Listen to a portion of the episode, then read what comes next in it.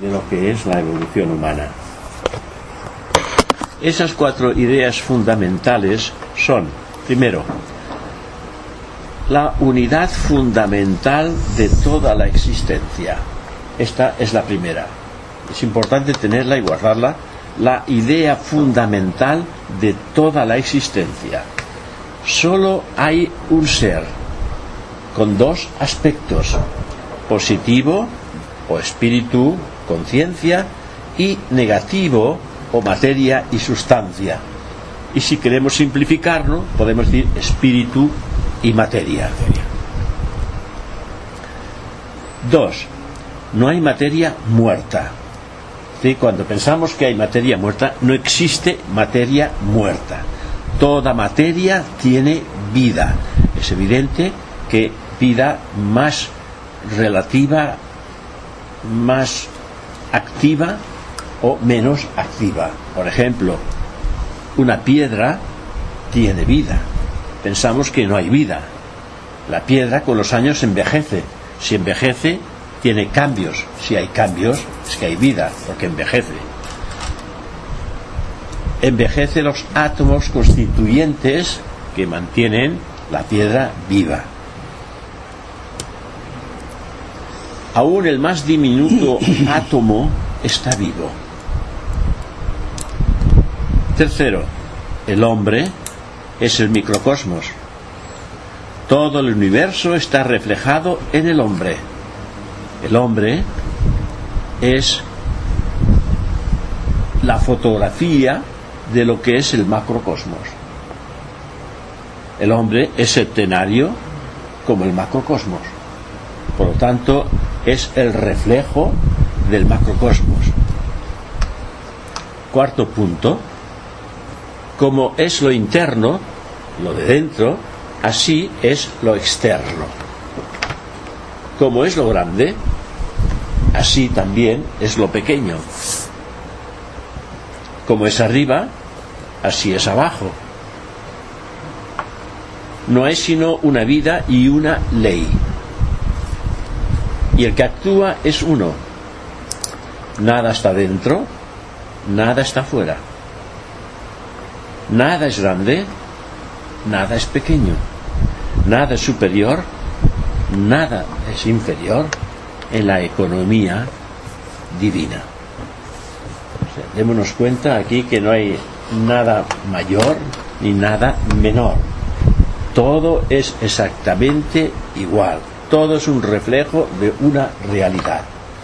Aquí abajo somos un reflejo de una realidad que está en nuestro interior. Y eso que está fuera es un reflejo.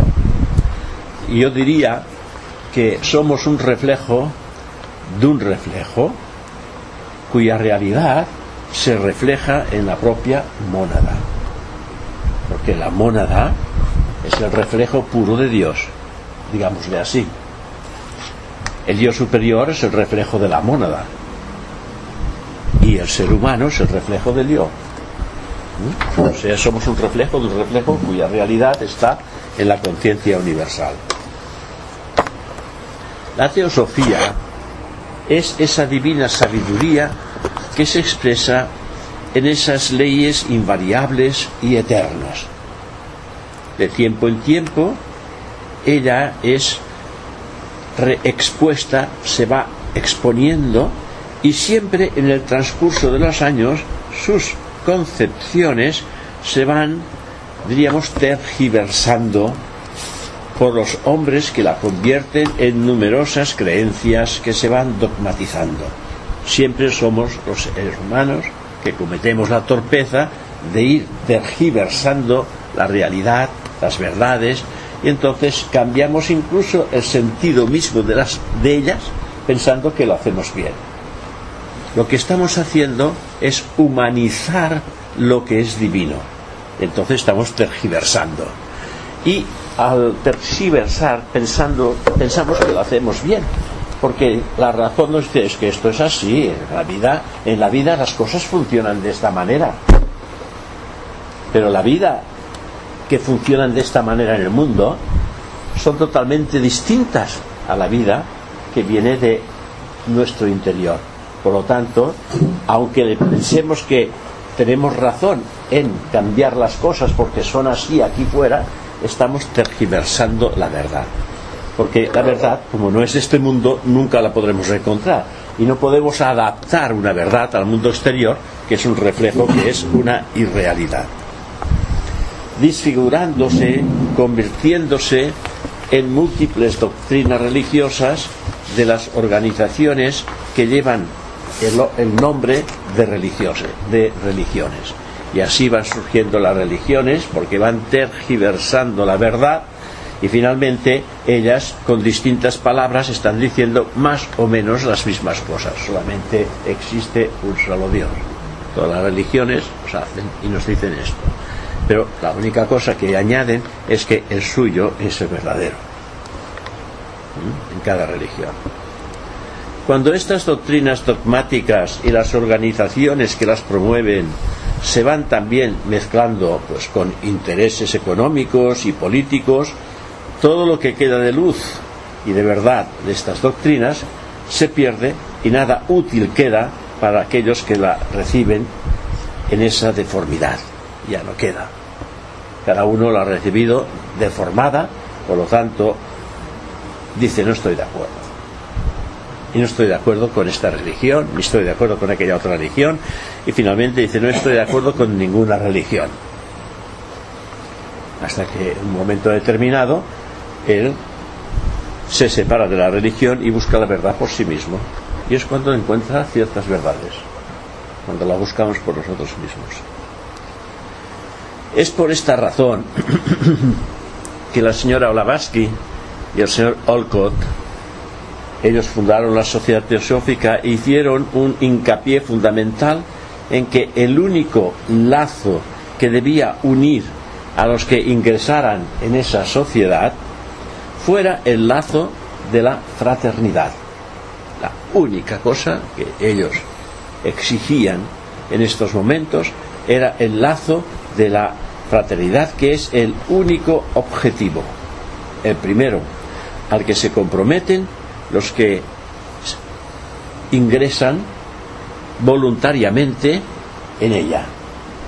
Por tanto, los miembros de la sociedad teosófica no estamos unidos por ningún otro voto que no sea el de promover la fraternidad sin distinción de ningún tipo de clase. Tanto la, fraternidad en el, en el sentido más elevado que lo sintamos, en realidad, como seres humanos, jamás expresaremos lo que es la fraternidad universal.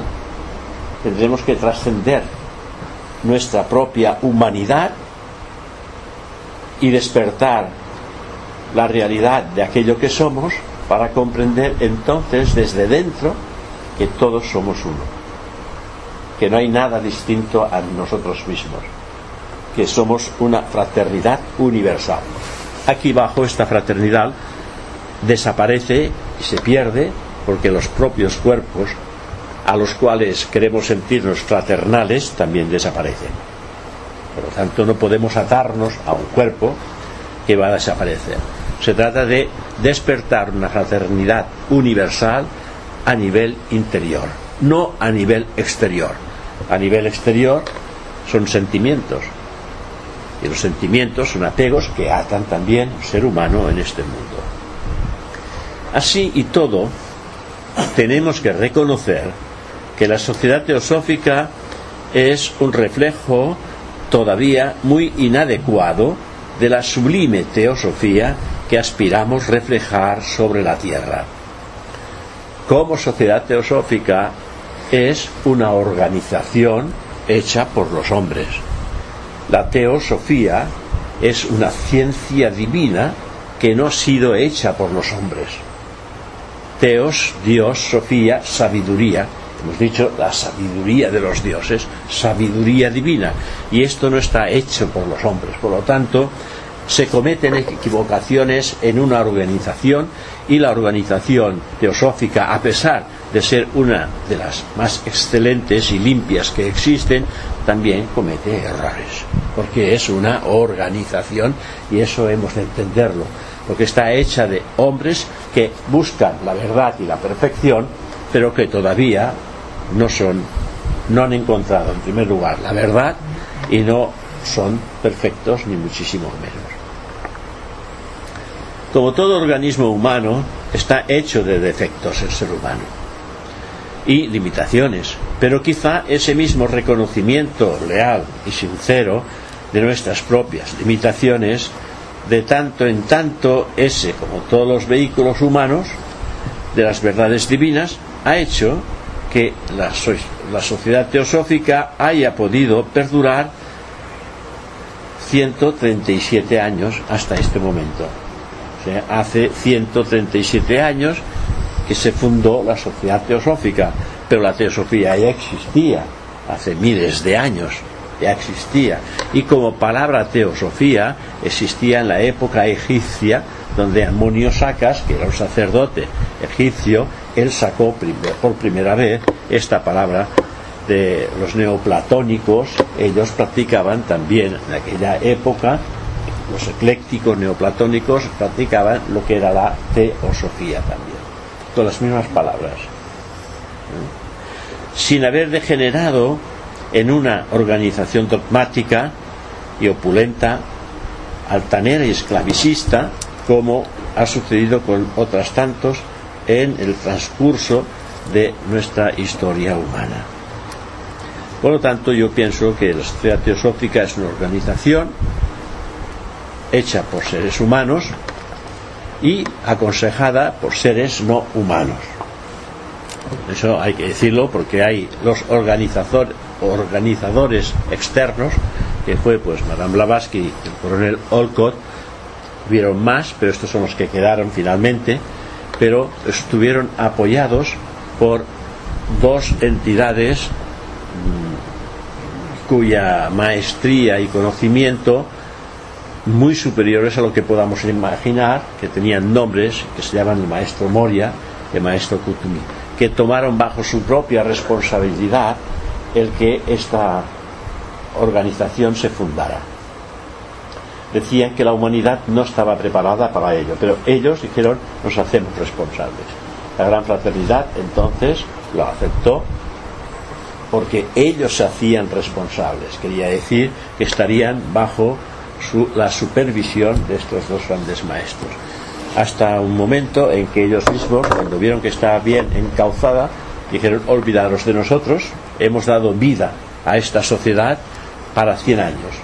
Después de estos 100 años, dependerá la vida de esta sociedad de la energía de sus propios miembros. Es decir, hace ya 37 años que se mueve por la energía de su membresía y no de los señores, eh, de los maestros Kutumi y Moria. Con lo cual, pues parece ser, hay, hay problemas, hay problemas entre la sociedad. No los hay aquí, pero los hay en distintos países. Hay problemas porque la sociedad está constituida de hombres y mujeres. y, ¿Sí? Pero cuando dice el maestro, muy el maestro Kutumi, cuando dicen que me han Blavatsky y todos estos que han recibido la inspiración. Sí. ¿Esto cómo, cómo se sabe? ¿Para que llega...? Mira, hay pruebas de ello simplemente por sus escritos. Madame Blavatsky, ella viajaba con media docena de libros, a veces con una docena de libros. Y nos está hablando, nos está hablando de cosas que hace miles y miles de años, ¿de dónde la ha sacado? No habían libros precisamente de esto. Se le presentaban manuscritos que ella podía actualizar. Hay manuscritos que tienen un poder tremendo.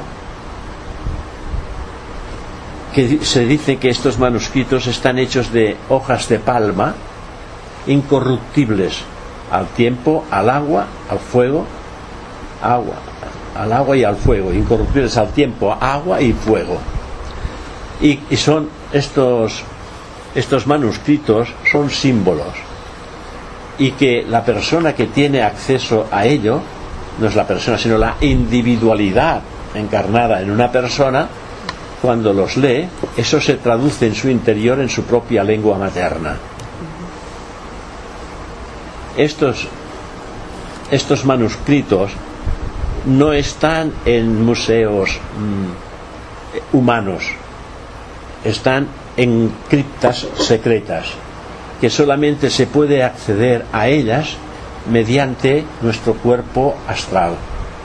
La señora Blavatsky, ella tenía la facultad del desenvolvimiento consciente de la conciencia hacia el astral y viajaba con él y el maestro Hul, el señor Moria, que era su maestro, y Kutumi y otros maestros le presentaban esos trabajos y ella escribía. La habían visto escribir pero sin parar, sin parar, sin, consultar sin consultar nada y ella escribía, escribía la doctrina secreta, seis tomos, escribía Isi sin velo cuando lo tomó, el primero que es Isi sin velo, que es una doctrina secreta que se empezó, que fue un ensayo y después lo cumplimentó con la doctrina secreta, fue un ensayo. Ella escribía, escribía, lo hizo el señor el coronel Olcodio, entraba allá y la veía escribir y no veía de dónde, de dónde sacaba esta información. No había nada en la mesa para sacar esa información.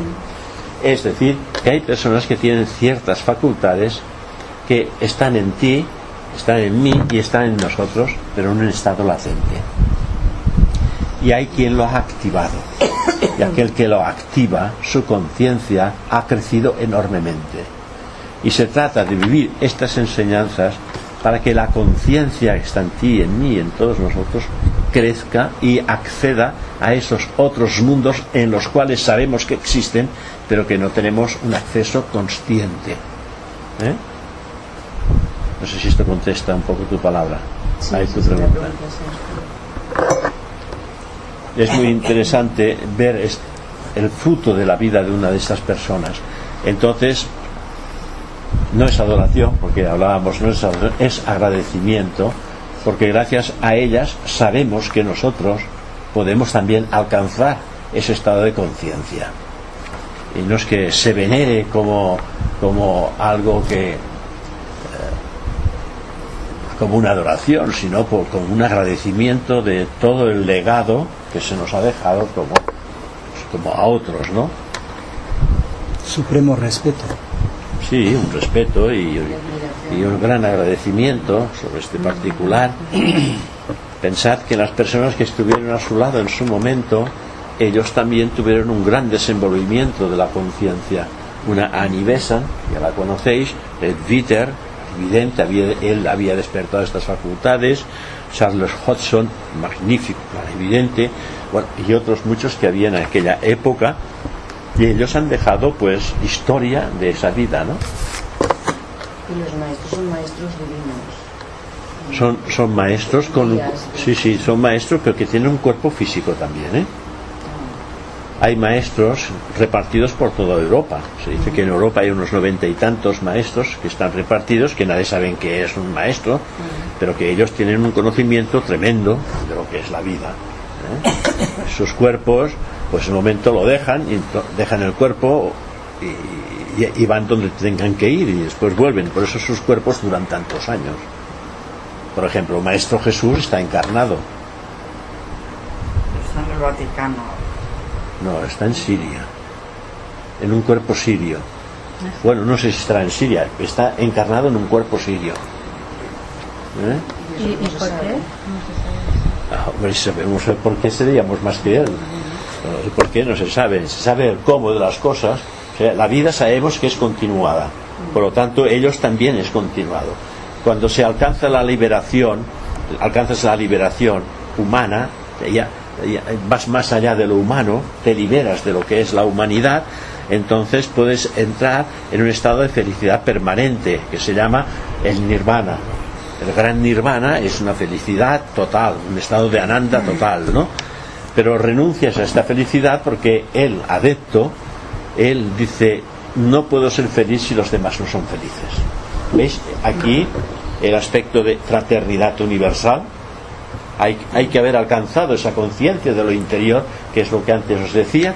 Eh, entonces el individuo descubre lo que es la fraternidad universal, se da cuenta que él es, uno con todos los demás.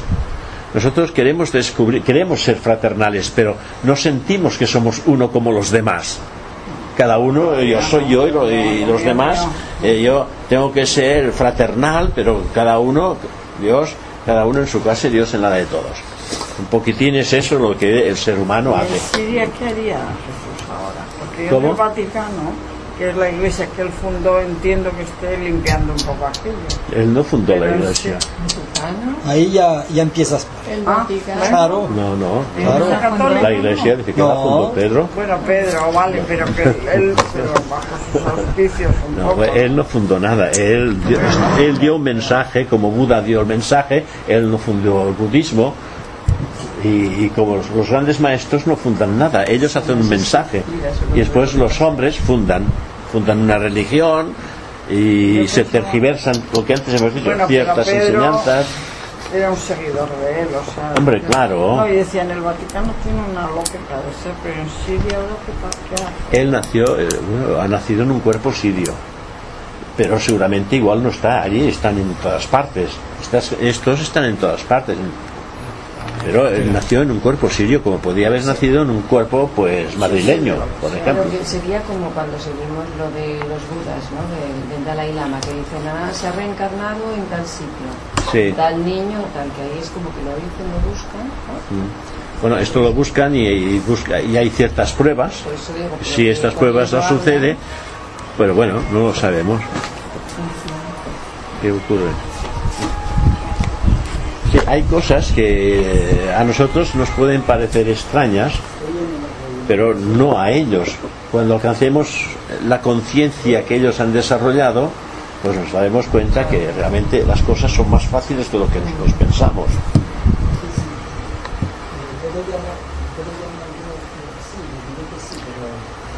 Como todo organismo humano, está lleno de defectos y limitaciones, pero quizás ese mismo reconocimiento leal y sincero de nuestras propias limitaciones, de tanto ese como todos los vehículos humanos, las verdades divinas, ha hecho que la sociedad teosófica haya podido pues perdurar, antes hemos dicho, 137 años.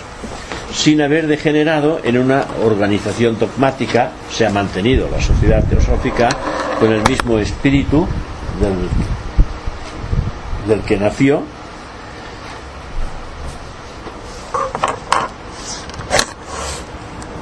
en el transcurso de toda la historia humana. Es decir, que la sociedad teosófica se ha mantenido íntegra en cuanto a estos tres principios. En un principio, pues era el de la fraternidad, pero después se le añadieron dos más. Porque ahora hay tres objetivos en la sociedad teosófica. El primero es el de la fraternidad universal, sin distinción de sexo, raza, color. El segundo es hacer un estudio comparativo de todas las ciencias, filosofías y religiones existentes en el mundo. Esto ya es intentar pues conocer el porqué de las distintas religiones y cuáles son las verdades que en cada, de- en cada una de ellas se encierra. Y el tercero es investigar los misterios jamás contados de la naturaleza y desarrollar los poderes y desarrollar los poderes latentes en el hombre. Y antes hemos dicho que existen poderes maravillosos en cada uno de nosotros que no podemos imaginar en absoluto, no podemos imaginar en absoluto porque solamente conocemos algo de lo que se nos ha escrito. Pero lo que se nos ha escrito es, es la milésima parte de lo que siente el que las está viviendo, digámoslo así, no de expresarlo para que veamos que aquello que puede escribir no existe vocabulario para expresar el sentimiento de quien lo está viviendo, porque el que lo está viviendo está, lo está viviendo fuera de lo que es eh,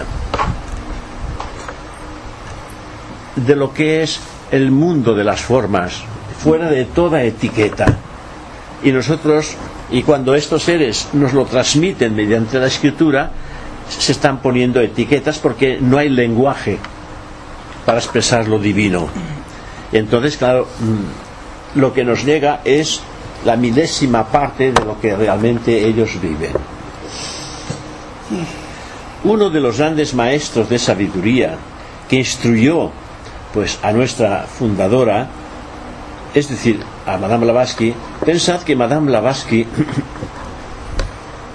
ella ya había dado la vuelta al mundo un par o tres de veces buscando el conocimiento.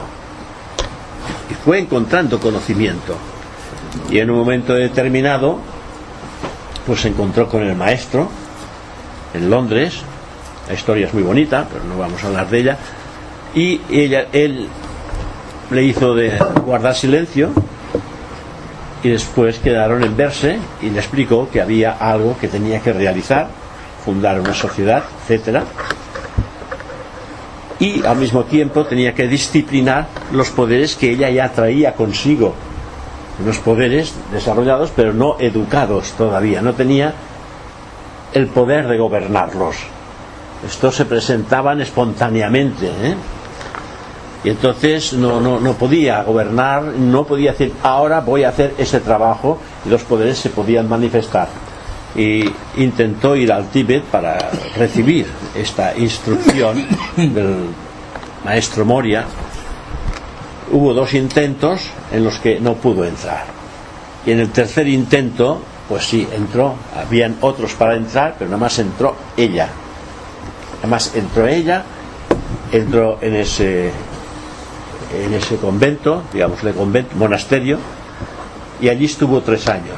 Estuvo tres años en los que se le dio las instrucciones suficientes para llegar a tener control sobre sus facultades, facultades innatas que traía ya al nacer y que fueron educadas y entonces ella podía perfectamente utilizarlas a conciencia. ¿Eh? tuvo que recibir ella también esa educación durante tres años en el Tíbet. O sea que hay cosas que también no vienen porque sí, no, no hay, no, surgen de la nada, nada surge de la nada. Pero todo cuanto existe, existe ya de alguna manera desde la eternidad. ¿Querías decir algo? Si el maestro que se encontró en Londres, ¿quién era? El... Maestro Moria. Moria. En una en una cabalgata, en una cabalgata, él iba a caballo delante y entonces ella cuando lo vio dice, este es, este es el que yo conozco, este es el que me ha estado hablando durante las noches. Porque, Claro, y, entonces ella, quería saltar y él le hizo un gesto de silencio y le dijo, mañana a esta hora aquí al parque. Y allí se encontraron y entonces le dio las instrucciones de lo que tenía que hacer, pero tuvo que pasar primero muchas cosas antes. Ella tuvo que buscar primero, hay que buscar. Es que uno, las cosas no vienen porque sí, vienen a consecuencia de que cuando realmente la personalidad está cooperando, ella empezó a dar la vuelta al mundo, en Egipto encontró un copto, el copto don era un ocultista, empezó a hablar del ocultismo, o sea, entonces ella fue ya desgranando y conociendo las cosas que le estaban pasando, por qué le pasaban estas cosas, eh, y así poco a poco pues fue aprendiendo lo que debía de aprender antes de encontrarse con él. Pero dominaba muchos idiomas, ¿no? Entonces. Ella tenía ya el, ruso, tenía el francés, el, inglés pues lo fue aprendiendo y alguno más tenía, sí, alguno más.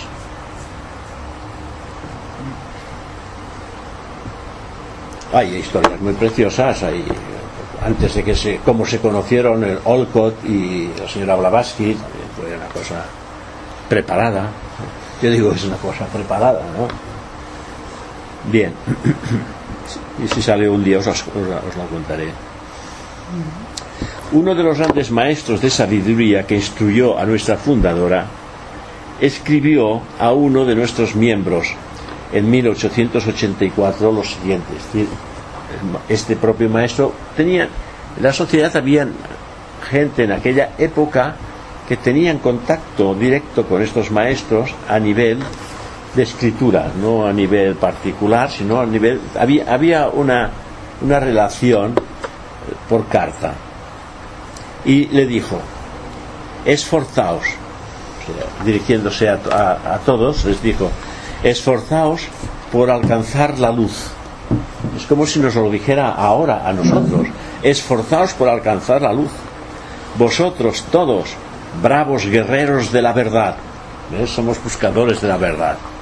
Sin dejar el egoísmo penetrar en vuestras filas, sin dejar que el egoísmo penetre en vuestras filas, porque es el inegoísmo solo el que abre bien las puertas y las ventanas del tabernáculo interior y que no las vuelve a cerrar.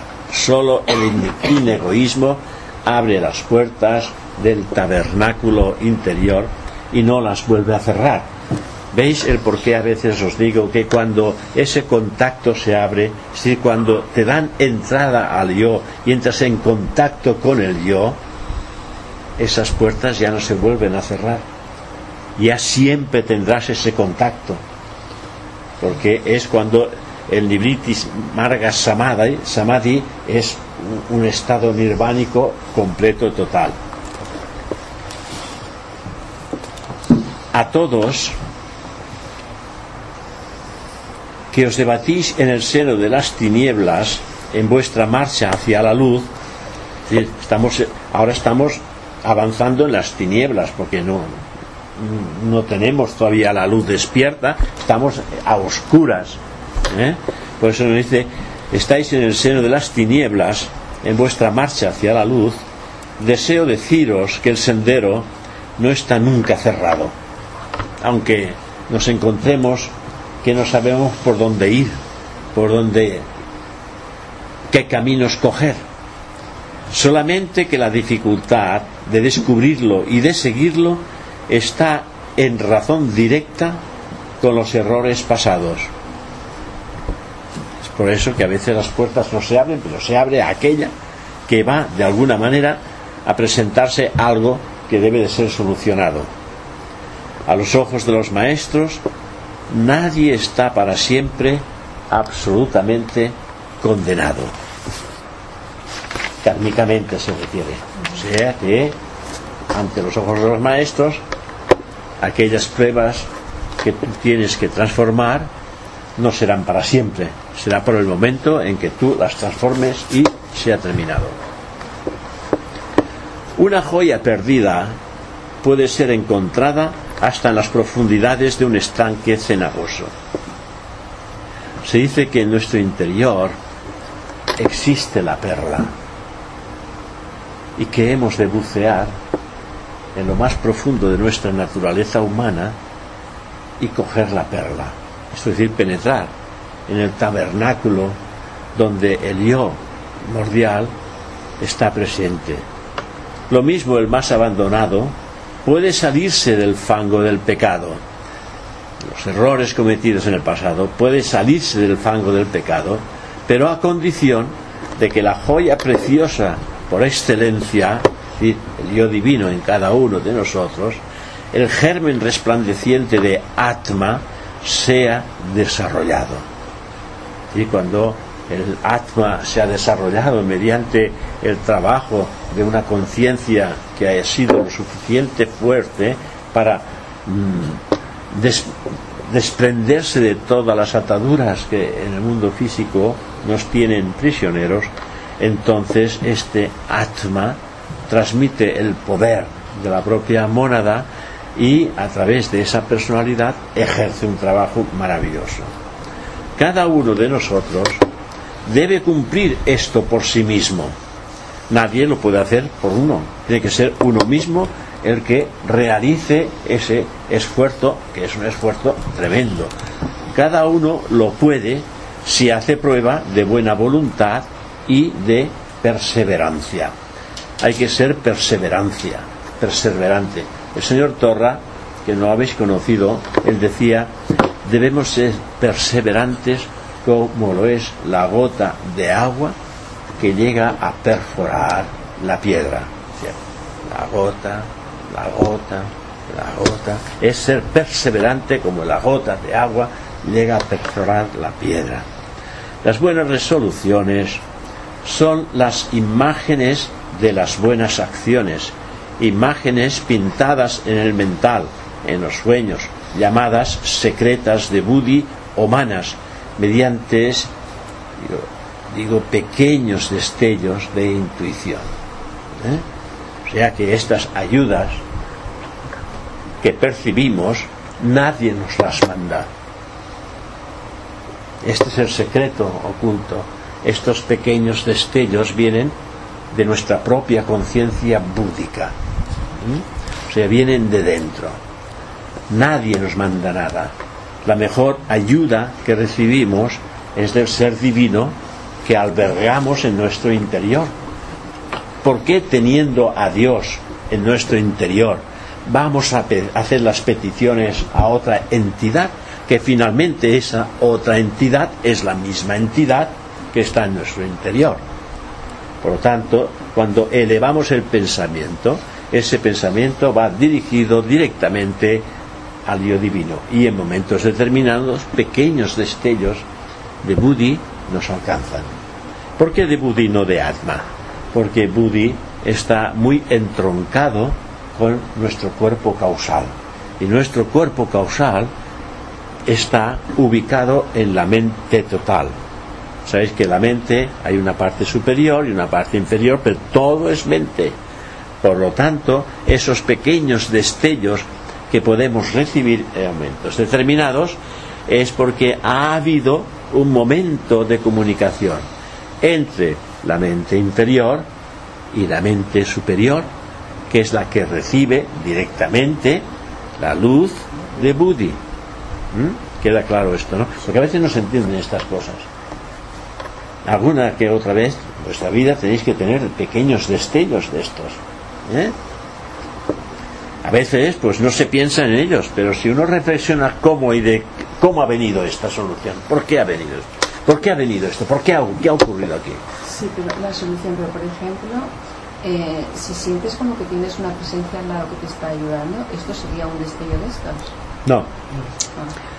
Mm, Hay presencias, y es otro tema, pero dentro de la misma, en que hay entidades a las cuales se les, dan, se les da el nombre de auxiliares invisibles.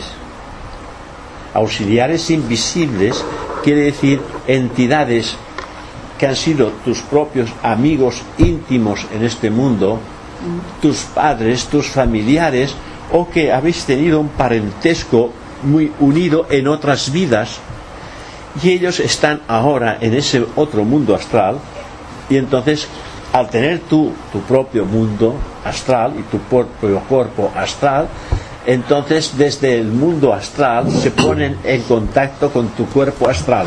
Pero puede ser gente que esté con el cuerpo físico aquí también. También, porque también tiene su cuerpo astral. Pero tiene que ser una persona que realmente mm, tenga mm, una gran concentración puesta en ese cuerpo astral o en el pensamiento, lo que está haciendo, para que este pensamiento esté presente como una imagen prácticamente a tu lado. Sí, sí, sí. ¿eh? Esto puede suceder. Sobre todo, más bien siempre sucede desde el cuerpo astral. Se puede hacer desde aquí, estando aquí, pero es más difícil encontrar. ay, las hay, pero es más difícil que tenga el conocimiento de hacerlo, de cómo hacerlo.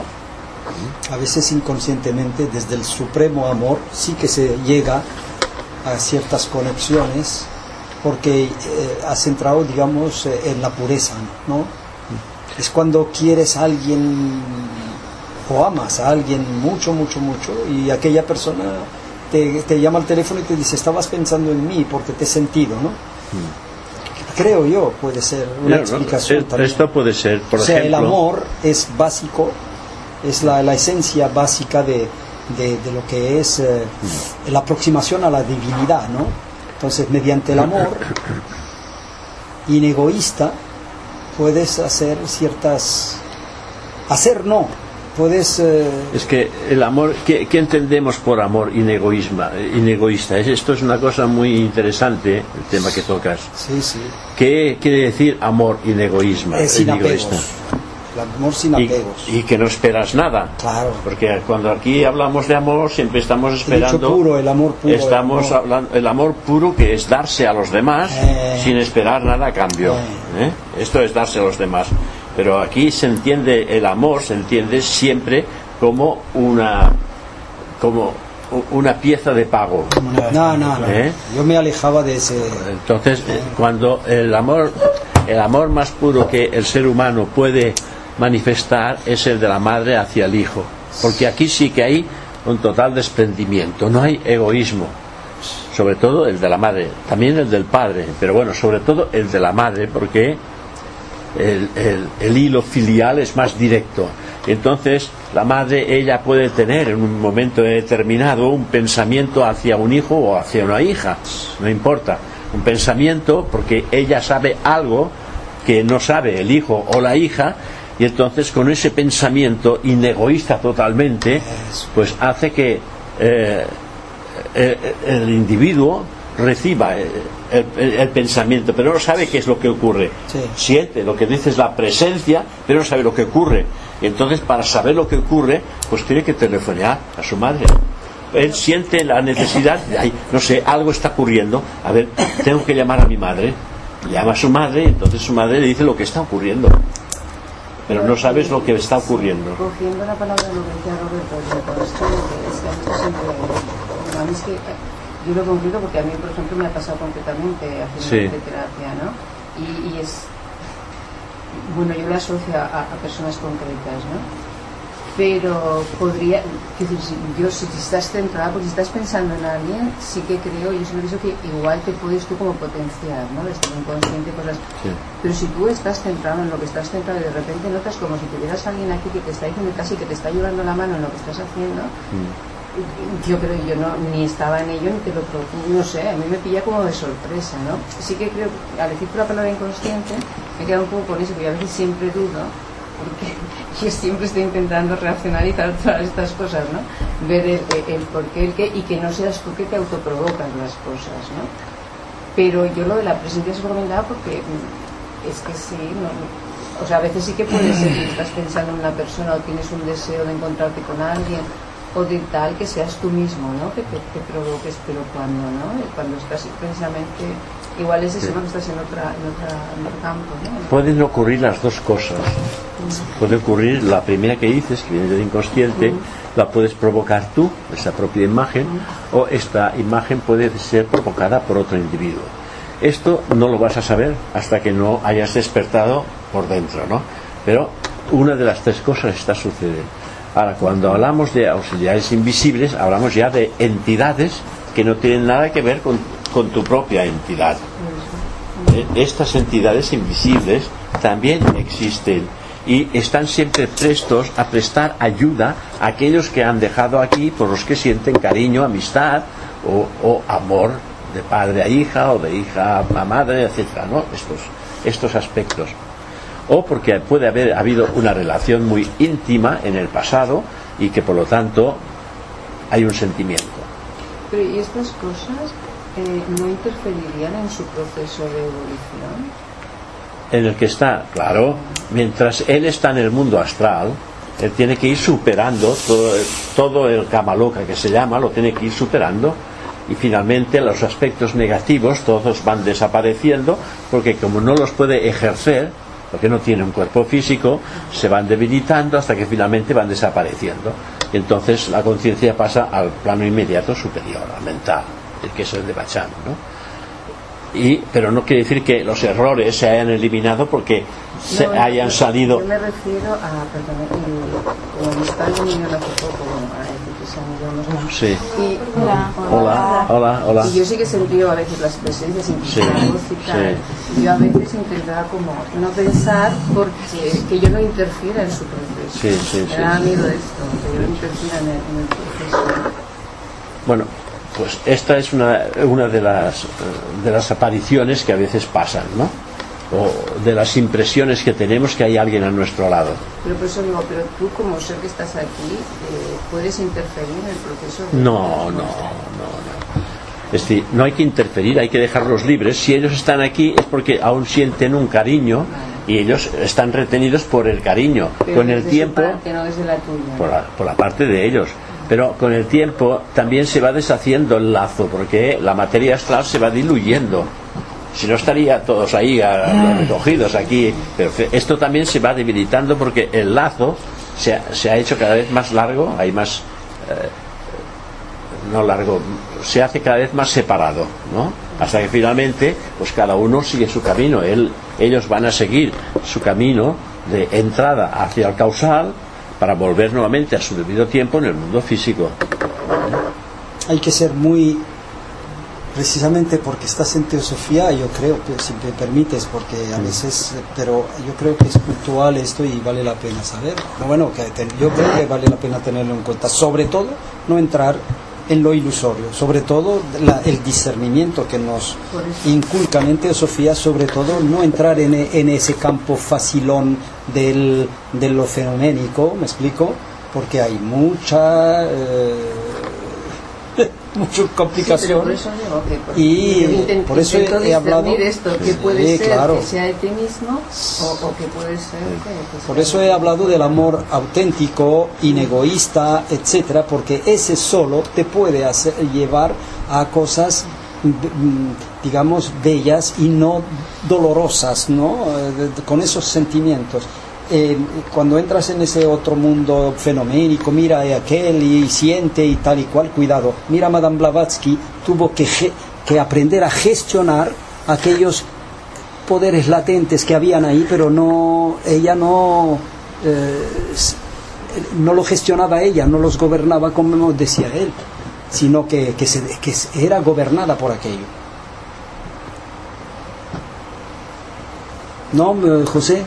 Eh, No, no, bueno, los aspectos fenoménicos no los hablamos aquí, ya prescindimos.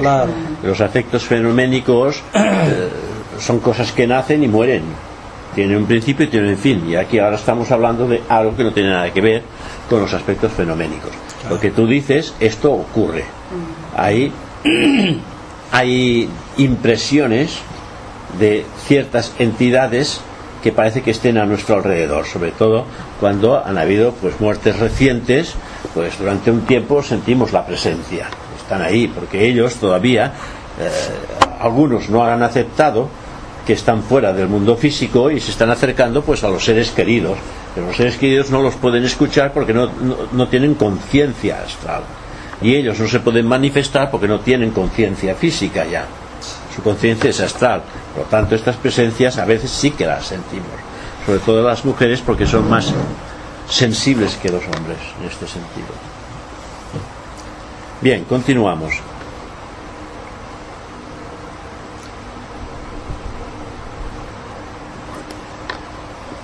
Si nos diéramos ánimos, no se disolverían como espejismos en el desierto y se volverían más y más fuertes hasta el día en que la vida entera fuera la expresión y la prueba exterior del divino móvil interno. En el pasado, nuestros actos han sido el fruto natural de un ideal, religioso poco digno de nuestros esfuerzos, el mismo resultado de la ignorancia y de concepciones erróneas no pueden ser tapados, puesto que están impresos de una manera indeleble en los anales kármicos. Ni lágrimas ni arrepentimientos pueden borrar la página, pero tenéis el poder de recuperaros, de compensarlos y más aún por los actos futuros. Esto es lo que el maestro le está diciendo a uno de sus discípulos. Y continúa diciendo, estáis rodeados de amistades, de colegas, lo mismo en la sociedad que en otras partes. ¿Ves? Estáis rodeados de amistades, de colegas. Lo mismo en la sociedad que en otras partes, que han cometido errores semejantes y hasta errores más grandes a causa de esta misma ignorancia. Mostrémosles los resultados terribles que esto trae. Enseñémosles la luz, el sendero instruidles, sed un misionero de amor y de caridad, y así, asistiendo a otros, ganaréis vuestra propia salvación. Quedan en vuestra vida innumerables páginas que llenar. Aún están puras y blancas, no hay nada escrito en ellas. Hijo de vuestra raza y de vuestra época, tomad la pluma de diamante y escribid en ellas la historia de nuevas, de nuevas nobles acciones, de días bien empleados, de santos esfuerzos, así como os elevaréis sin cesar hacia los planos superiores de la conciencia espiritual, no temáis, no desfallezcáis, conservaos fiel al ideal que podéis distinguir hoy vagamente, ya que nos tenéis, ya que tenéis mucho que aprender. Tanto, aquí sí que estos estudiantes avanzados recibían instrucciones directas a través de eh, un carteo que había entre ellos y los maestros. Y los maestros en un momento determinado, pues ellos se separaron, dijeron ya no vamos a tener protagonismo público, vamos a dejar esto en vuestras manos y vamos a ver qué es lo que hacéis. Hoy por hoy, pues ya hace 37 años estamos funcionando sin la energía de los maestros. Este es uno de los extractos de esta sabiduría divina o teosofía que muchos de miembros de la sociedad aspiramos a incorporar a nuestra propia vida, pero sin obligar a nadie a que lo haga, ni imponerle nuestra concepción de cómo hacerlo, solo inspirando a todos lo que nos rodeen con el mejor ejemplo que podamos darle con nuestra propia conducta. Y sin decir nada, los demás tienen que ver qué es lo que se está haciendo. La teosofía enseña que esa sabiduría divina es alcanzable para todo ser humano. Nadie queda desheredado de esta sabiduría y que el alcanzarla está en el futuro de toda la humanidad. Será para la humanidad, no será para unos pocos escogidos. La vida no tiene favoritos. Dicen que si hubiera favoritos en la vida no valdría la pena de vivirla. ¿Eh? No pueden haber favoritos. Todos tenemos un momento en que se nos presenta una oportunidad. Y cuando esta oportunidad se presenta, hay que aprovecharla, porque no vuelve en la misma vida, digámoslo así. Por muy lejos y extraviada que ahora o en cualquier momento pueda estar cualquiera de los seres que la componen. Y por ello esforzarnos por inspirar a otros que sigan este sendero espiritual es la tarea fundamental de la sociedad teosófica. Es la labor que hace, no hace nada más, lo único que hace es informar de estas enseñanzas, no, no persigue a nadie, cada uno es libre, puede entrar o no entrar en la sociedad, lo que hace la sociedad es impartir estas enseñanzas que ellos han recibido y nada más. Como la forma más alta de poner en práctica nuestro ideal supremo de fraternidad universal pues no somos hermanos meramente por la identidad de la materia de nuestros cuerpos, sino mucho más importante por aquella identidad indivisible de nuestro propio espíritu, que es lo que antes he dicho. Esto sí que es la fraternidad universal, cuando hemos alcanzado el contacto con la realidad de aquello de lo eterno que somos en nuestro interior, porque a partir de este momento sí que sabemos que somos uno con todos los demás. Ahora nos vemos separados, los cuerpos no pueden confraternizar porque cada cual vive en un estado distinto y diferente. Por eso los cuerpos son separados. Por esto los cuerpos en el mundo físico lo que lo que lo que más existe es la separatividad. Por eso en aquel gráfico de la rueda de la vida, no sé si lo recordáis, eh, las puntas todas están separadas. Entonces hay la separatividad. En el mundo físico lo que existe es la separatividad. Las diferencias. La separatividad, o las diferencias siempre, pero hay la separatividad. Por lo tanto, es muy difícil de encontrar la, la fraternidad mientras nuestros ojos vayan siguiendo mirando hacia afuera. ¿eh? Ahora bien, tenemos la posibilidad de mirar hacia adentro. Y a, a medida que vamos mirando hacia adentro, vais viendo que esas puntas se van uniendo a medida que vamos penetrando hasta finalmente llegamos en un punto en que somos uno con todos los demás porque alcanzamos un estado de conciencia causal y ahí ya somos uno con todos los demás.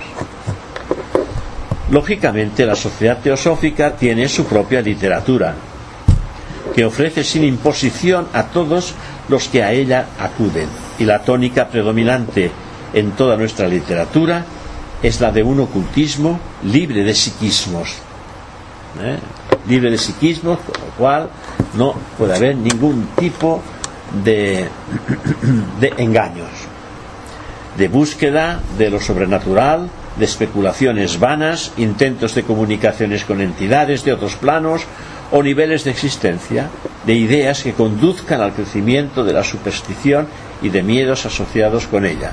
Toda la literatura que ha salido de la sociedad teosófica y sus más connotados líderes está impregnada de este sentido de servicio y bien para los demás con el vido del yo de cada uno. Esto es una enseñanza muy práctica que todos ya conocemos, pero que en realidad mm, no lo hacemos. En realidad no lo hacemos. De esta manera la sociedad teosófica aspira a seguir sirviendo a la humanidad desinteresadamente, sin aspiraciones egoístas, aun como asociación humana imperfecta que es, aspira a que sus miembros tengan como ideal irrenunciable el logro de la perfección espiritual. A los que se les invita a ingresar a la sociedad no se les ofrece ninguna esperanza de ventaja personal por ese ingreso, sino sólo la oportunidad de unirse a un esfuerzo colectivo, de servir a la humanidad a través de una cooperación inteligente, crecientemente fraternal, de la formación de centros de energía benéfica que el estudio, la meditación y el servicio unidos pueden generar. Esto es lo único que la sociedad ofrece. No ofrece ningún tipo de meditación, no hay de meditación de, de, iniciación, no ofrece el, el desarrollo de los poderes, no ofrece nada, ofrece aquella literatura que da la oportunidad de reflexión profunda en el miembro para él buscar soluciones a sus propios problemas, sencillamente. Y no me refiero a problemas mundanales, sino a sus propios problemas, problemas emocionales, ¿eh? problemas mentales, problemas de salud, si uno quiere también, provocados pues por esa desarmonización que puede haber entre esos vehículos de conciencia. A mí me parece que es interesante tener en cuenta todo lo que ofrece la sociedad teosófica en este sentido, que es mucho, pero no ofrece nada personal. ¿Veis lo que por dónde van las cosas? No ofrece nada personal.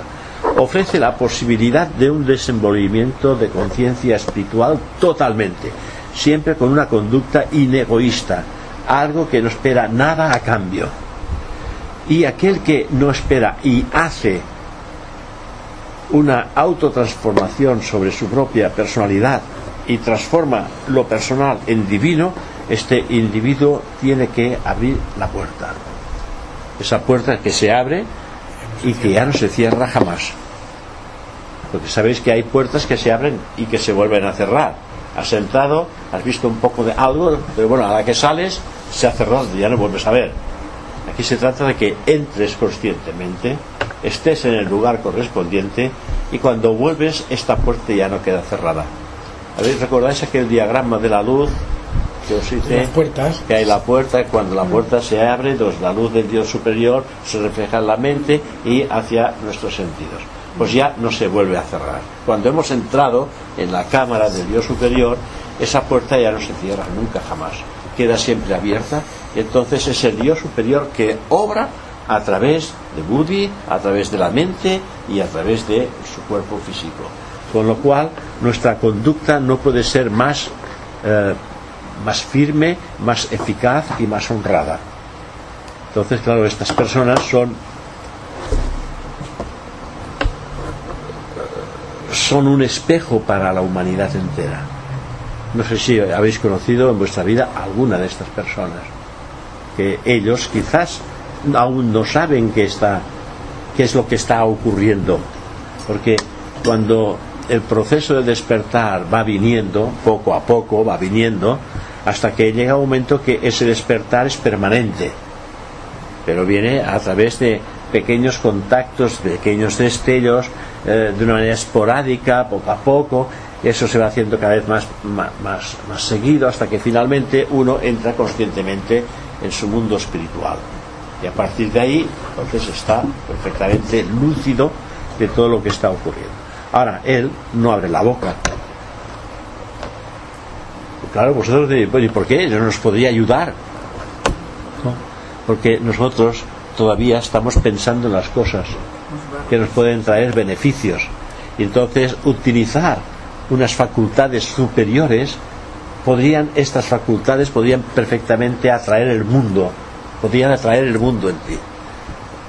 Solamente estas facultades se despiertan cuando el individuo está preparado para recibirlas. Es decir, él ya no hay egoísmos en su naturaleza humana, porque él se ha abierto a la divinidad, no hay sentimientos que, que, que esperen retribución, porque no solamente son las cosas materiales con las que esperamos retribución, también esperamos retribución por nuestros sentimientos.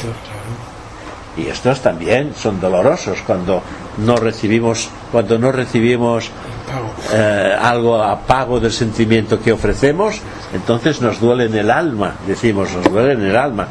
Entonces hay que vencer, por eso que para entrar en ese mundo oculto hay que vencer también los sentimientos, por muy elevados que estos nos puedan, nos puedan pensar, podamos sentir, para dar paso a una cosa que se llama compasión. Los maestros son maestros de sabiduría y Compasión. no de sentimientos. De compasión. Son maestros de sabiduría y compasión. Aquí no hay sentimientos. Me diréis, entonces, ¿cómo puede ser? sin- No, no hay sentimientos. Es compasión. La compasión lo encierra todo. La compasión hace lo que deba de hacer, porque hay una gran compasión, un gran amor y una gran compasión por la humanidad. Por eso se llaman maestros de amor, sabiduría y compasión. ¿Eh? Los grandes mahatmas. Perdón, el término sánscrito de compasión, ¿cuál sería el equivalente? Ellos, ¿cómo- ¿Qué dicen los Carona, ¿no? Carona. No, yo no lo sé, no he hecho sánscrito, ¿no? No, no, bueno, En sánscrito. en filosofía hindú. Yo no lo sé. Podemos mirar aquí. ¿no? Amor, compasión. el libro. No, bueno, pero tendrás que buscar compasión. Sí, se- No, no estará, no estará. En el rosario viene como definición, pero escrita en castellano. ¿Y qué dice? No estará eh, com- como compasión en Es el... que a mí compasión me cuesta mucho de entender lo que es. Porque Sí. para mí compasión es, por ejemplo, sentir pena. No, No, no, pero no es es esto, no. ¿Ves? Con, No, compasión con- es- Es, Com- es- com- como compartir. es- no, es- Compatir. es ver- Compartir pasiones. no. es ver la tristeza en los demás. A ver. perder La- la la alegría. Claro. Perder la alegría.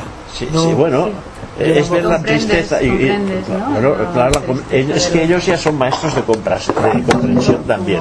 Ellos ven la tristeza de los demás. sentir pena el. Pena ya es un sentimiento. Porque si tú sientes lástima por una persona pobre, tú sientes lástima. ¿Eh? No, lástima. No, lástima. Ni el Ni- penita. Carunia, piedad, compasión, misericordia.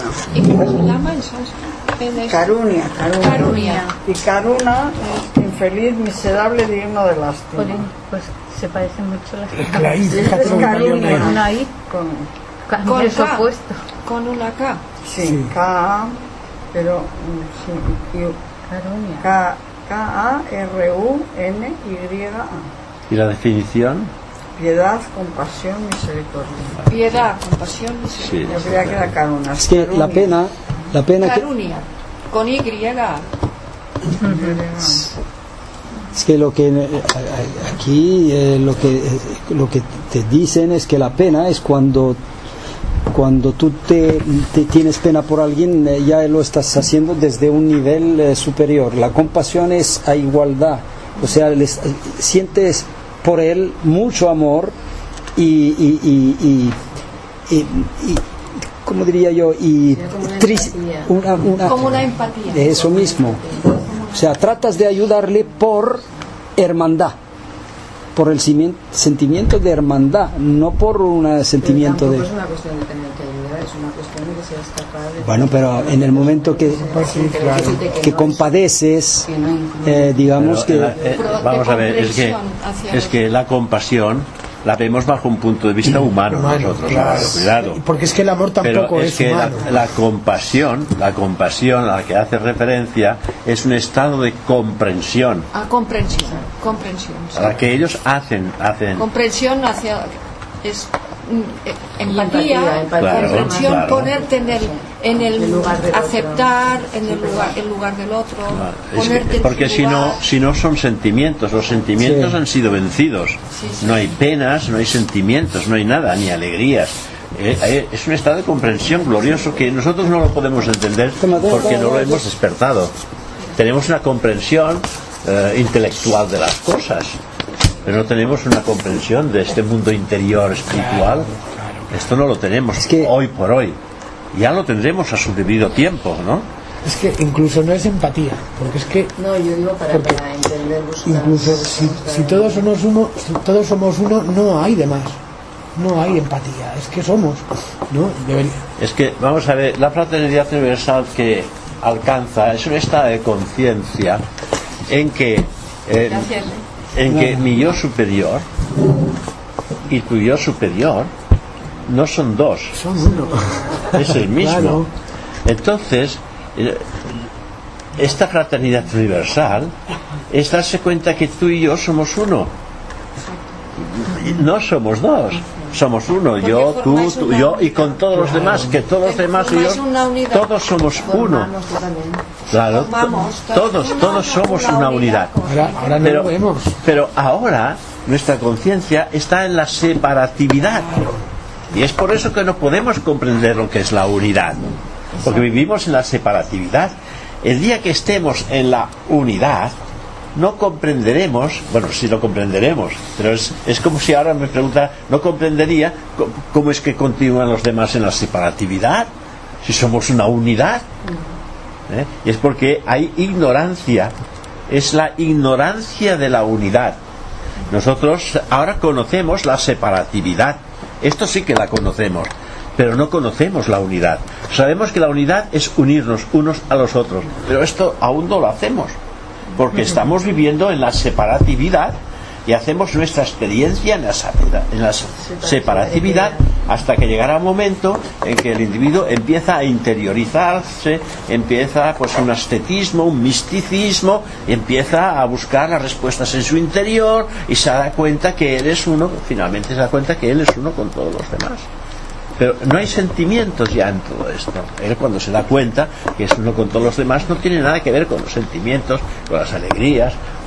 Maestro Sabiduría es, es siempre optimista. Es que nuestro lenguaje nos ha enseñado, te compadezco, ¿eh? por lo que haces, te, eh, siento, eh, te compadezco, y es como despreciativo. Pero en nuestro lenguaje hay otra explicación, a ver, hay otra explicación que es compadecer. Compadecer, ¿qué quiere decir? Padezco junto a ti, porque somos unidad. Padezco junto a ti.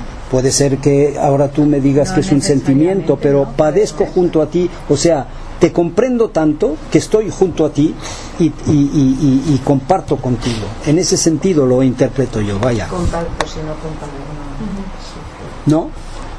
Compartir no es que comparta, es la cuenta del estado de conciencia con el Claro. que está viviendo ese individuo.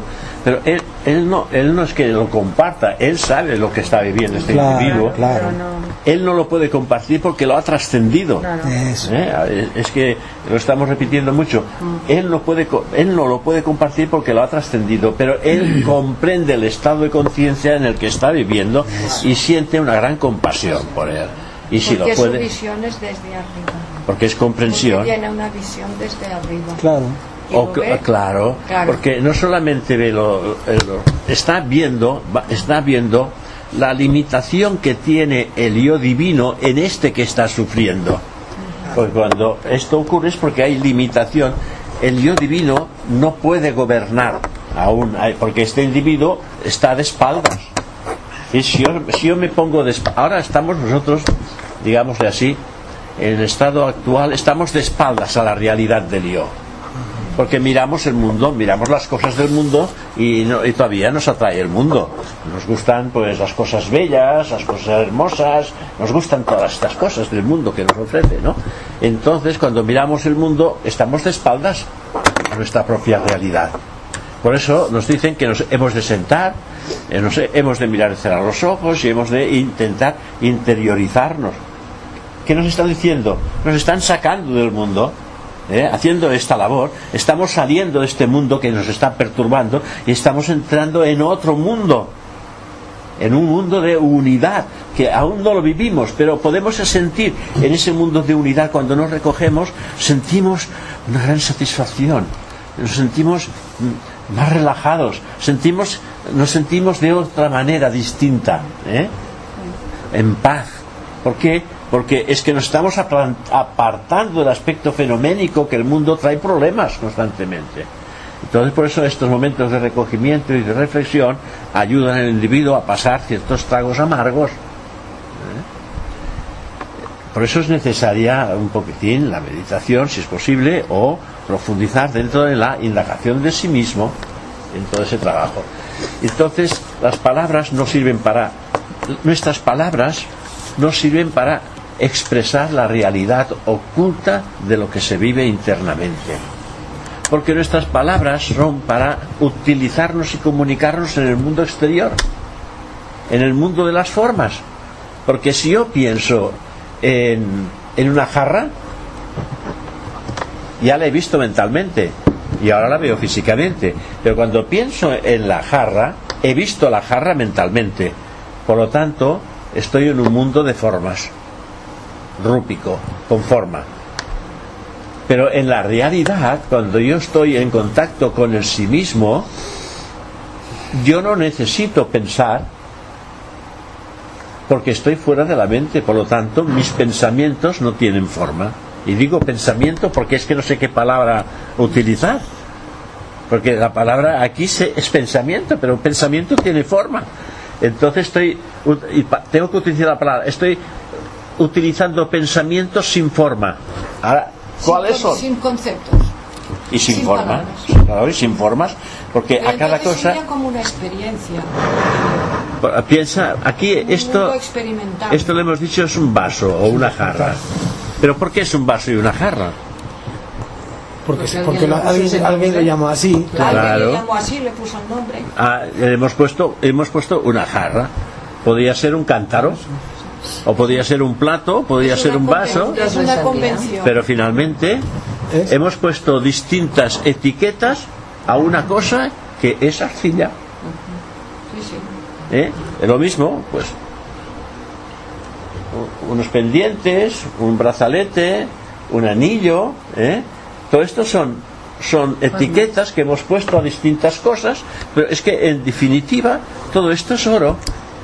Y para otra cultura tendrán otras palabras. Y, quiero decir esto porque mira, aquí este eh, es Roberto. es Roberto, Luis, José, eh, Tú eres diferente, Yeshua, tú, pero no. Vale. Pero no.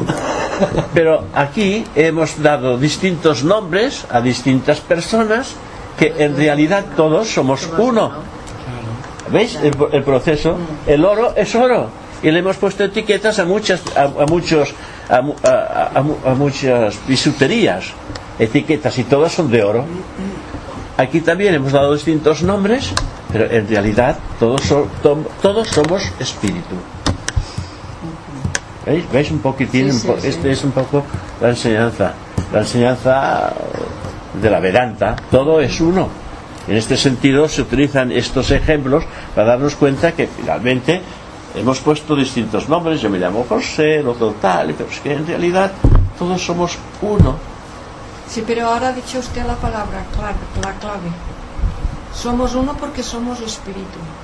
Claro, somos espíritu. Es que además somos espíritu. Yo es aquello que muchas veces yo digo, yo no soy hombre ni mujer. Aquí, aquí lo pongo claro, no soy ni hombre ni mujer, porque estoy hablando desde dentro. No soy ni hombre ni mujer, ni el ser humano, ni la personalidad, ni el pensamiento, ni el deseo, ni los sentidos. Yo soy el ser divino ese ser divino soy yo. Aquí al final me hablo yo, soy yo, porque no soy ni esto, ni esto, ni esto, neti, neti, que llaman, El espíritu antecede a la materia.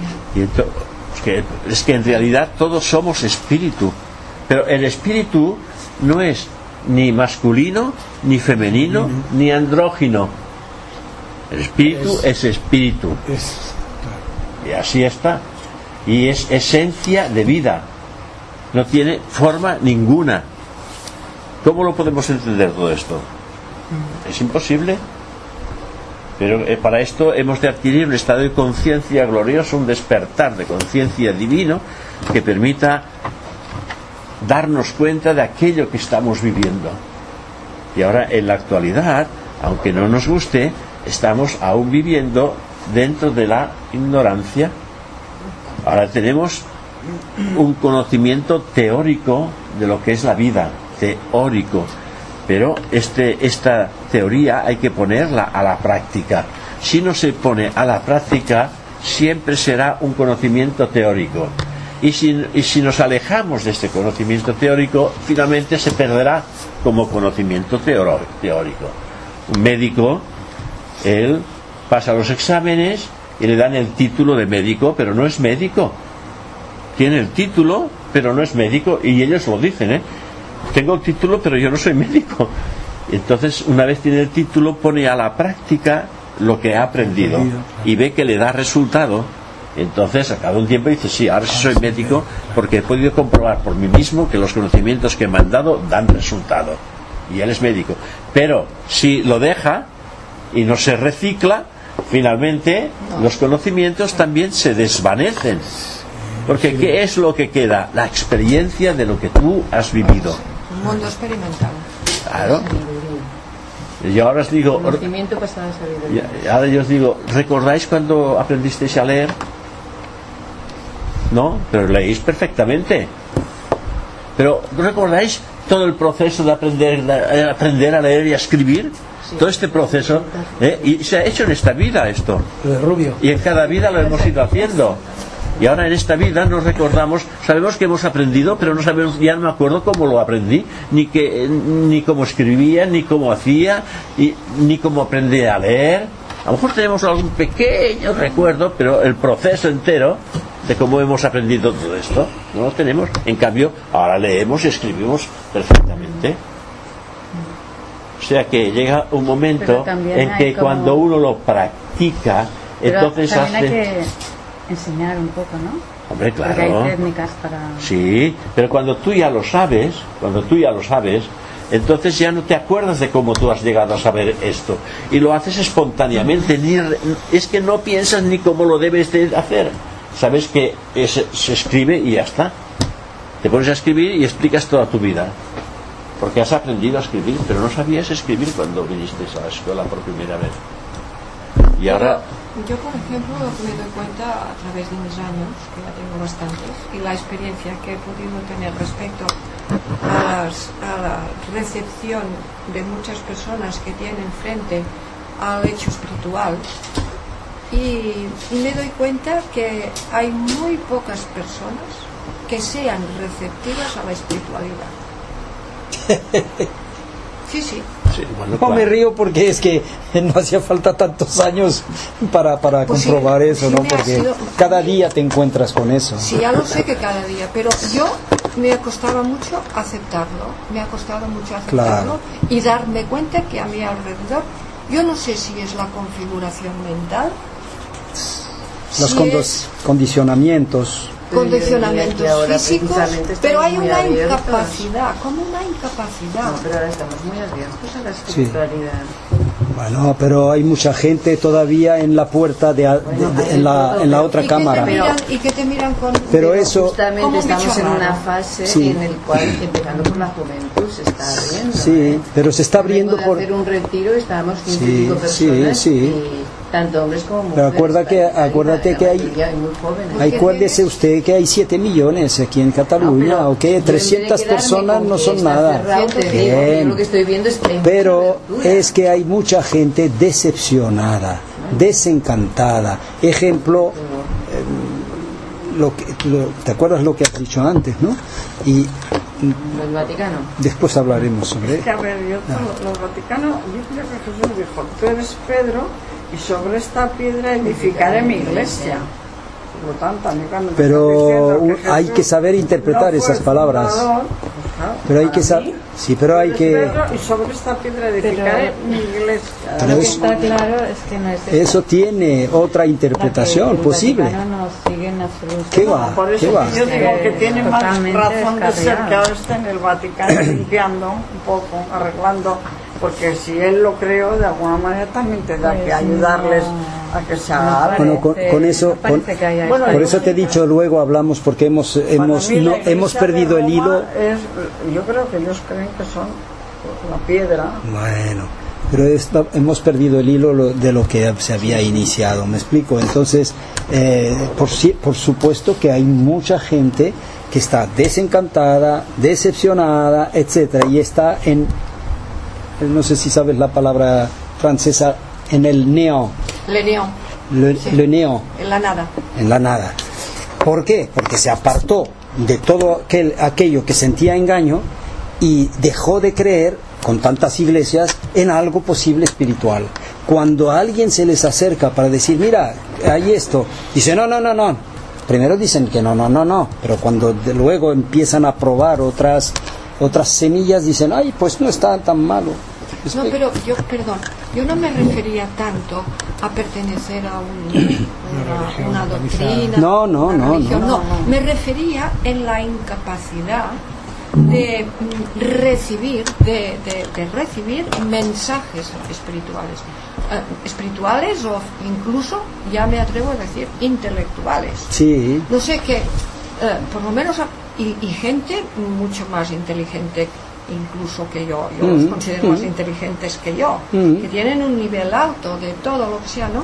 Pero que están en un plano, como en un plano de mm, instrumental, de instrumentalizar cosas instrumentalizar eh, serán muy inteligentes para hacer para resolver un problema matemático claro. o resolver un problema de química o, o- o hacer un sudoku o, o un crucigrama claro. y que ves que tienen una inteligencia que dices pero que luego cuando han de subir a otro plano a un plano más elevado es que aparte de que ya se, que ya lo, lo- ¿Rechazan? lo rechazan Sí. aparte del rechazo pero ves que el rechazo es por la ignorancia porque aquello me engañó.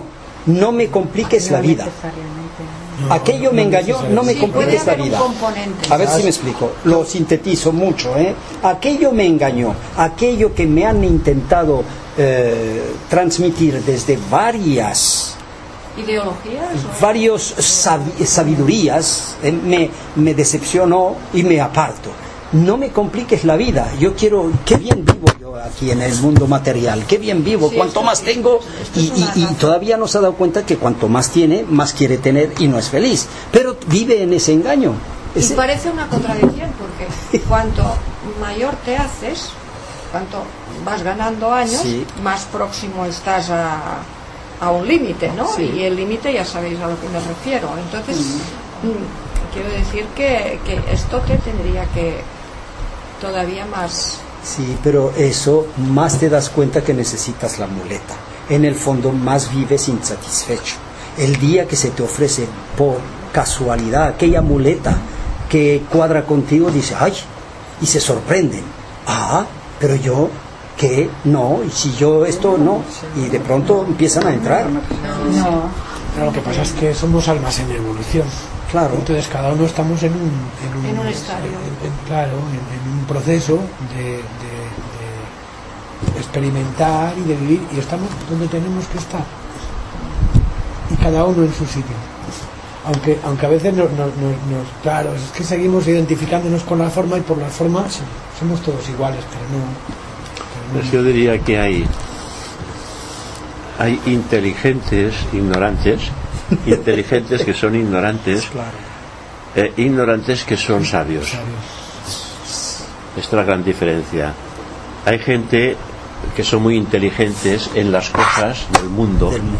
porque han tenido información a estas cosas, pero ignoran completamente que hay una vida superior a esta. Por lo tanto, son, son inteligentes e ignorantes al mismo tiempo.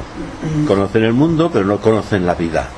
Y hay gente que no han recibido cultura, pero que tienen una visión de la vida excelente, como puede ser pues un, un, un pastor, un pastor que no tiene ningún, ninguna cultura, quizás no sabe ni escribir ni leer, pero no obstante tiene una visión de lo que es la vida que puede solucionar problemas que un catedrático no puede solucionar porque sus propias emociones se lo impiden. Pero este pastor está en el silencio en la- y en las altas cimas. Ya, Sí, claro, bueno, pero- claro. pero, eh, es para, para, para- Claro. para que entendamos Ha tenido Para- tiempo de reflexionar. el, el conocimiento del mundo es transferible. Se puede transferir, porque mira, si tú tienes ganas de aprender algo, música, por ejemplo, y si ahora que tienes tiempo, dices, pues ahora quiero aprender eh, pues, eh, medicina, por ejemplo, tienes cinco años y puedes coger la carrera de medicina con cinco años, ya está. Tienes lo que necesitas para entrar y adquirir el conocimiento y acenderse el conocimiento de la medicina, porque el conocimiento es transferible. Lo que no es transferible es la sabiduría. Esto no es transferible. Por eso dice que el conocimiento es una moneda transferible y que la sabiduría no se puede transferir. Tiene que ser desarrollada por el propio individuo. ¿Y desarrollada con qué? Pues con el conocimiento adquirido. Lo que sí está bien que una persona, un catedrático, un médico, un arquitecto, que hay una, una base de cultura sólida y si tiene al mismo tiempo una cierta inquietud, puede, puede alcanzar un estado de conciencia maravilloso en esta vida si se interesa. Porque los han habido en la sociedad teosófica personas que han estado muy bien preparadas y que han hecho un trabajo excelente. Y, hablo nada más de España, hay de todas partes, pero hablo de España. Tenemos gente del pasado que han fallecido, que han hecho unos trabajos que te quedas con la boca abierta. Yo- uno dice, bueno, tendría que pasar 20 vidas para hacer lo que ellos han hecho. ¿Eh? ¿Por qué? Porque ellos han estado, además de estar preparados, venían preparados ya de otras vidas internamente y después externamente han recibido la educación que necesitaban, han aprendido lo que también precisaban y han encauzado esta enseñanza de una manera divina y la han expuesto que parecían pues que, que la divinidad hablaba a través de, de sus bocas. Es que esto lo dicen los seguidores que ellos han tenido. Yo lo he leído y bueno, parecía que, que- que ah, eran los ángeles que estaban hablando a través de esta persona, porque para cada cosa había la palabra precisa. Porque hay una cultura, hay una base cultural y al mismo tiempo hay una base espiritual que vienen con ella. Pero el estado actual, lo que tú dices, que hay estas personas que ves que sí, que tienen una, una preparación cultural que es fantástica, que saben un poco de todo, o quizás mucho de todo, pero que ellos no les hables de estos temas porque no les interesan. Pero yo de todos modos, yo quiero dar el, foco de esperanza, ¿eh? porque Sí, claro que sí. Hay la juventud, No, porque sí, hay, sí. pero hay todo un movimiento, un deseo de conocer, de estar. Hay los blogs que están haciendo gente eh, que están Y cada vez- interesadísimos cada y pero hacer el tema. más. Sí, te digo porque, porque, yo porque conozco como en, grupos que en están pero épocas de crisis, de crisis de, de objetos, Sí. Sí. que nos va a venir, que ya la tenemos muy fuerte, pero nos va a venir todavía más, pues claro, O es sea, que todo. la esperanza Es que está to- ahí. todo, yo, yo- Claro, eso es una religión. to- no- nos necesitamos todos, ¿eh? Porque es que la conciencia no es conciencia separada, sino la conciencia colectiva necesita de todo también. Porque incluso hasta lo que nos parece más aberrante en un momento dado, también moviliza con- la conciencia colectiva. También moviliza la conciencia colectiva. Es que eh, eh, el hombre se hace a través de la conciencia colectiva.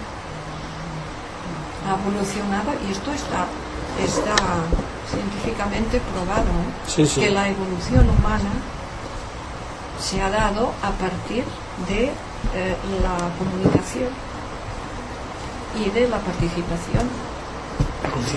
Es el lenguaje. O si no, ¿por qué, por qué necesitamos decir que es un vaso? Si no tenemos que pasarlo. ¿No?